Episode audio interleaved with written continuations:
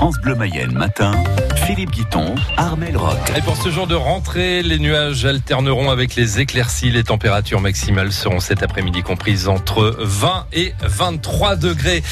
L'actualité, Armel, c'est reparti pour une nouvelle saison sur France Bleu Mayenne. Et oui, votre radio démarre aujourd'hui sa nouvelle grille avec, euh, après ses programmes d'été, tout n'est pas chamboulé. Philippe, vous l'avez entendu, toujours là, aux manettes, le matin, et Gauthier.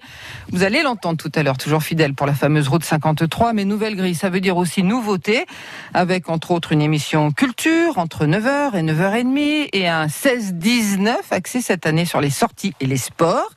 Et puis côté info, pas de révolution, Delphine Garneau, mais des évolutions. Avec tout d'abord tous les matins après le journal de 8 heures un invité pour aller plus loin dans l'actualité. C'est l'occasion pour ceux qui font bouger la Mayenne de parler de leurs actions. C'est l'occasion aussi de décrypter l'information, voire d'entendre le témoignage d'un Mayennais avec un parcours original.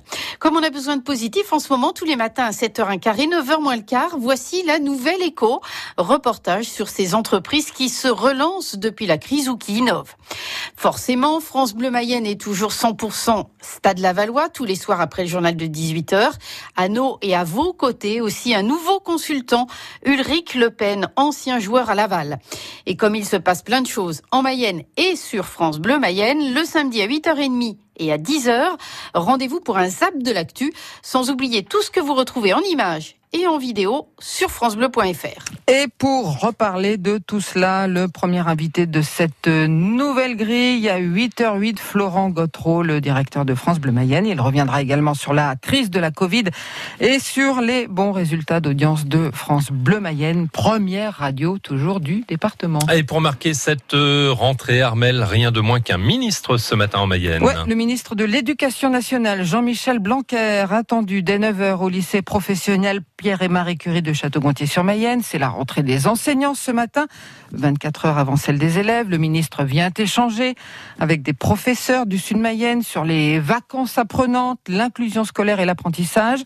Puis il viendra à Laval rencontrer des inspecteurs du primaire à la direction des services départementaux de l'éducation nationale. Dans les colonnes du journal du dimanche, Jean-Michel Blanquer promet une rentrée aussi normale que possible et annonce le lancement d'un Grenelle des professeurs pour revaloriser le salaire des enseignants et leurs conditions de travail. Jean-Michel Blanquer en Mayenne, improvisation et irresponsabilité, dénonce les syndicats. Hum, profitant de cette visite, Snudi FO demande à être reçu par le ministre pour discuter avec lui des revendications des profs quand Sud Éducation ironise sur ce déplacement de Jean-Michel Blanquer qui, je cite, débarque en Mayenne le jour d'une pré-rentrée qui s'annonce déjà très compliquée. Alors aujourd'hui les profs, demain les élèves et les gestionnaires des établissements de notre département. Qui ont un rôle clé hein, dans le fonctionnement des écoles, en s'occupant de l'entretien des locaux, en organisant l'accueil des élèves et la restauration. C'est le travail d'Anthony Bélanger, 24 ans. Pour lui, une rentrée particulière, c'est sa première.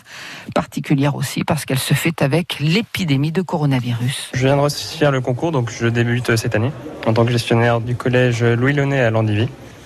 Et j'arrive donc euh, de Loire-Atlantique pour mon premier poste en Mayenne pour cette première année, on commence dans un contexte particulier puisqu'il y a la crise sanitaire, tout ça. Mais après, avec euh, l'accompagnement de ma tutrice et les bases qui étaient déjà posées, ça devrait bien se passer pour euh, commencer malgré tout. Il y avait euh, quelques détails anticipés au niveau de la rentrée avec les possibles nouveaux protocoles, les nouvelles mesures qui pouvaient arriver. Du coup, on a dû anticiper des, mesures pour les élèves et pour l'accueil des élèves, que ça se fasse de manière positive. Bah, la question du nettoyage des salles, la question des masques. Par exemple, pour la rentrée, on a dû organiser euh, les matériels des professeurs pour que chacun ait son propre matériel et qu'il ne se le partage pas. au niveau du coup des moyens matériels, aussi pour les salles, les tables, les questions des crayons, des tableaux, de quoi nettoyer les salles. Anthony Bélanger, jeune gestionnaire de collège à Landivy, à lire aussi sur francebleu.fr le portrait du nouveau principal du collège Jean Rostand à Château-Gontier-sur-Mayenne. C'est la rentrée, les vacances sont derrière nous, un été qu'il faudra vite oublier. À cause de l'épidémie de Covid-19, les professionnels du tourisme ont beaucoup souffert en Mayenne, bilan mitigé catastrophique, même pour certains, notamment en juillet, Germain Trey. Oui, et ça n'étonne aucun professionnel du secteur. En juillet, télé, radio, journaux ont mis en une la Mayenne, pas pour sa quiétude et ses nombreux atouts touristiques. La médiatisation de la situation sanitaire a été un gros frein à l'activité. C'est notamment la clientèle étrangère qui a boudé le département. Cyril Huard est le patron de l'hôtel Logis Le Grand Serre à Ernée. Au moment où, on relançait la machine machine. L'effet médiatique a été forcément assez assez mauvais pour tout ce qui est réservation d'hôtels et de et de repas de groupe. Quoi. Même constat pour cette propriétaire de chambre d'hôte à Montsûr. Elle a reçu au début de l'été des dizaines de mails et de coups de fil. L'horreur, dit-elle, jusqu'à 80% d'annulation de réservation. Là, ça va un tout petit peu mieux. Il y a quand même des gens qui sont frileux à revenir. Septembre, ça commence. Ça s'annonce mieux pour les week-ends. Difficile période. Frilosité, en effet. Inquiétude pour l'arrière-saison. Cyril Huard, qui assure également des banquets, est dans le flou. La plupart des gens ne sachant pas vraiment ce qu'ils peuvent ou ce qu'ils auront le droit de faire dans le futur, euh, attendent plutôt l'année prochaine pour organiser des choses. Dans la région Pays de la Loire, la quasi-totalité des professionnels du tourisme assure avoir perdu jusqu'à 40% de leur chiffre d'affaires annuel. L'été catastrophe des professionnels du tourisme, reportage à retrouver sur francebleu.fr. Dans l'actualité, Armel, un Mayennais champion d'Europe de foot. Ouais, le Mayennais de Cossel-Vivien, Michel Saurin, ancien défenseur du Stade Lavallois, devenu entraîneur adjoint des joueuses de Lyon. Elles viennent d'enrichir leur incroyable palmarès d'une septième étoile en Ligue des Champions. Victoire des Françaises en finale 3-1 devant les Allemandes de Wolfsburg.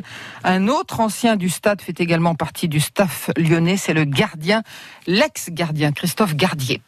En foot, c'est aussi la reprise du championnat U19 national. Les jeunes du Stade Lavallois ont, été battus à Nantes 2 buts à 1. En cyclisme, euh, première manche de la Coupe de France nationale 1, le tour du pays de Montbéliard. Journée difficile hier pour Laval Cyclisme 53. Deux coureurs ont chuté en début de course. Un seul représentant de l'équipe a terminé. Au classement par équipe, le club lavallois termine 15e sur 25 sur le Tour de France. Les larmes de Julien Alaphilippe après l'arrivée sur la promenade des Anglais. Le Français a remporté la deuxième étape à Nice et endossé le maillot jaune. C'est à revivre avec nous après les titres de 6h15.